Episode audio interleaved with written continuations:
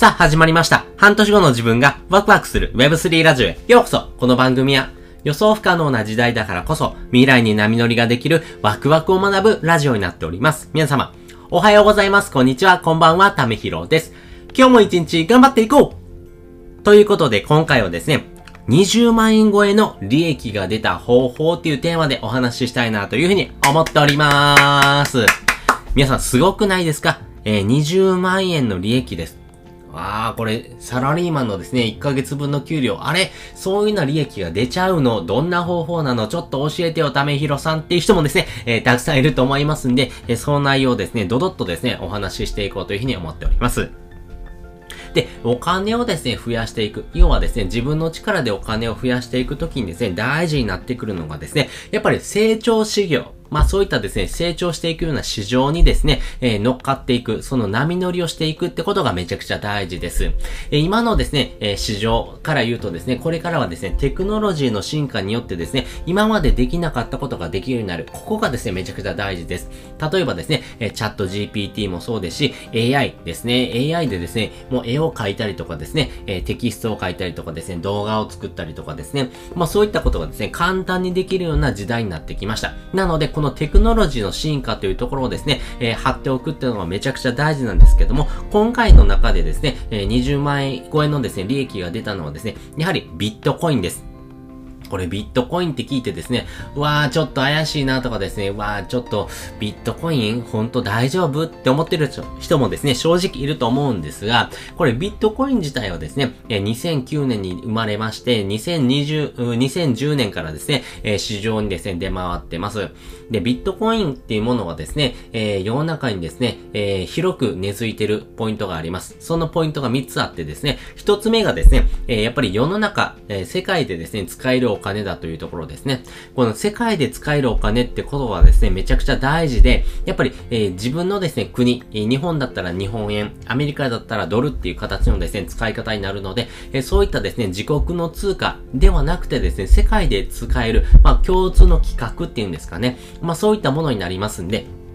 世界共通のお金というところがですね、一つ目のポイントです。そして二つ目のポイントはですね、えー、この、独立したですね、えー、組織でですね、動いてるっていうところがですね、大事になっていきます。要はですね、えー、中央のですね、管理者がいないような形でですね、成り立ってるっていうことです。これめちゃくちゃすごいことで、日本だったらですね、え日本銀行券ってものをですね、発行しようと思ってですね、日銀がですね、えお金をする、すらないってことをですね、決めていきますよね。アメリカでもですね、え S、SEC とかがですね、えー、本当に、自分のですね、国のドルをですね、するかどうか、みたいなのを決めてます。えー、自分のですね、国がインフレになった方がいいの、デフレになった方がいいのってことをですね、えー、見ながら、えー、日本の市場を見ながらですね、お金をする、すらないってことをですね、決断してるわけですよ。なので、えー、中央がですね、いてですね、そのですね、中央のですね、えー、まあ、指示に従ってですね、お金っていうもののですね、動きがですね、えー、大きく変わってくるというところです。でも、このビットコイン自体はですね、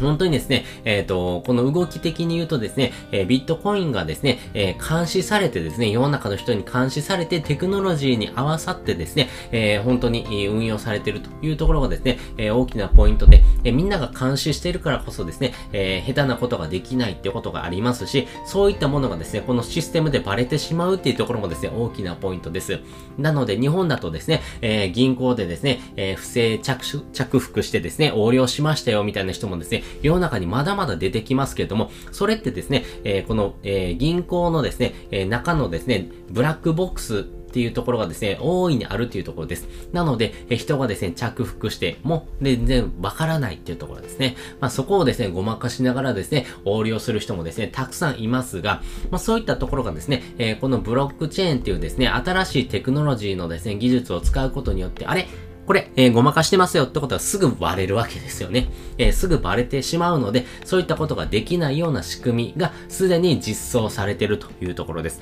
これが二つ目。そして三つ目です。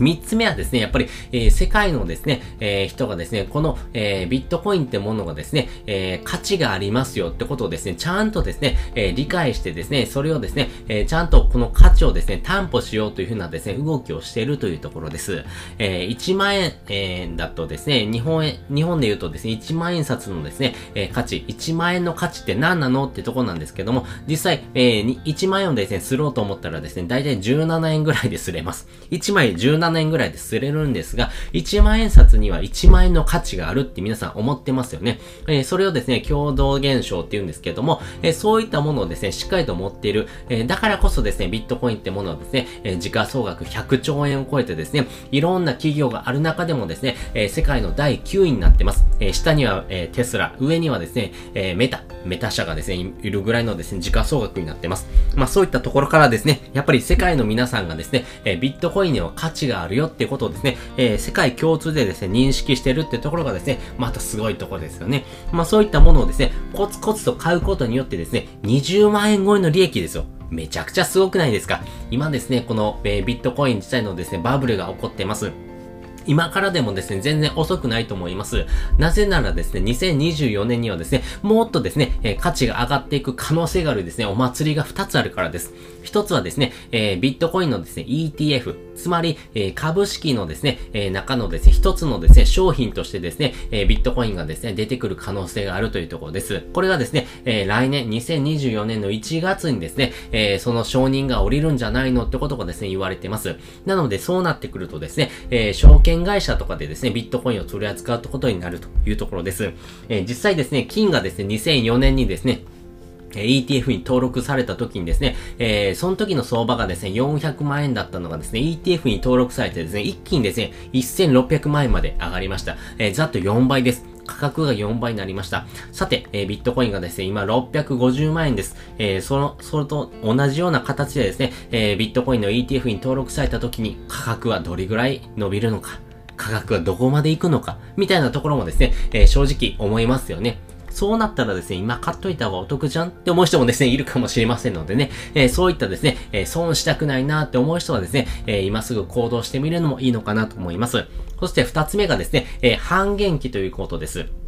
これがですね、4年に一度起こるですね、ビットコインのお祭りだと思ってください。えー、世の中に出てるですね、ビットコインのですね、枚数がですね、少し減らされるということです。減らされるとですね、希少性っていう価値がですね、ぐーんと上がっていきますんで、その分もですね、えー、価値に乗ってくるというふうなですね、二つのですね、えー、起爆剤、まあそういったお祭りがありますんで、2024年はですね、さらにビットコインの価値が上がる可能性が高いな、というふうに私は見ております。なので、えー、皆さんもですね、えー、このビットコインってものをですね、投資対象としてですね、えー、コツコツと買っていく。まあね、一点買いをするのもいいんですが、コツコツと買った方がですね、えー、損が出にくいっていうところがですね、あります。これドルコスト平均法っていうですね、えー、本当に国の運営、運営でもですね、使われてるようなですね、方法、運用の方法でですね、私は買ってますんで、えー、その方法もですね、えー、まとめてですね、どどっとですね、私のですね、運用の内容、そして、えー、細かなですね、情情報なんかをまとめた記事も貼っておきますんで、よかったらですね、20万以上ですね、利益を出しました方法、その内容をですね、えー、読んでみたいなって方はですね、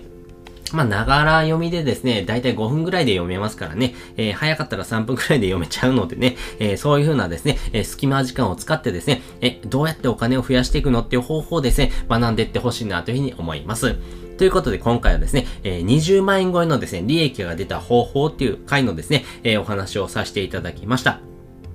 そして本日の合わせで聞きたいです。本日の合わせで聞きたいはですね、まだビットコイン持ってないのっていう回のですね、リンクを載せております。ね、えー、今回のですね、本編のですね、煽りみたいなですね、形になりますけども、でも、ビットコインってですね、えー、持ってても損じゃないなという私は思いますし、えー、ビットコイン自体はですね、お金っていうものをですね、え価値がある中でもですね、資産性の価値がですね、非常に高いなというふうに思ってます。つまりですね、金と同じような感じですね。え金もですね、えー、お金っていうもののですね、価値があるんですが、それ以上にですね、資産性があるようなですね、ものですね。家とかですね、えー、車とかですね、あとは、えっ、ー、と、そうだな、じゃあ、えっ、と、高級車もそうですし、あとはロレックスつける人もそうですよね。えそれってですね、え今後資産性が上がっていく可能性があるからこそですね、購入されると思います。まあ、そのようにですね、ええ価値がですね、これからも担保されやすいようなもの、っていう風なですね、えー、認識がですね、ビットコインにあるのかなと思いますんでね、まあそのあたりをですね、詳しくですね、お話ししておりますんで、よかったらこちらの放送も聞いてもらうとですね、より深く理解ができるのかなという風に思っております。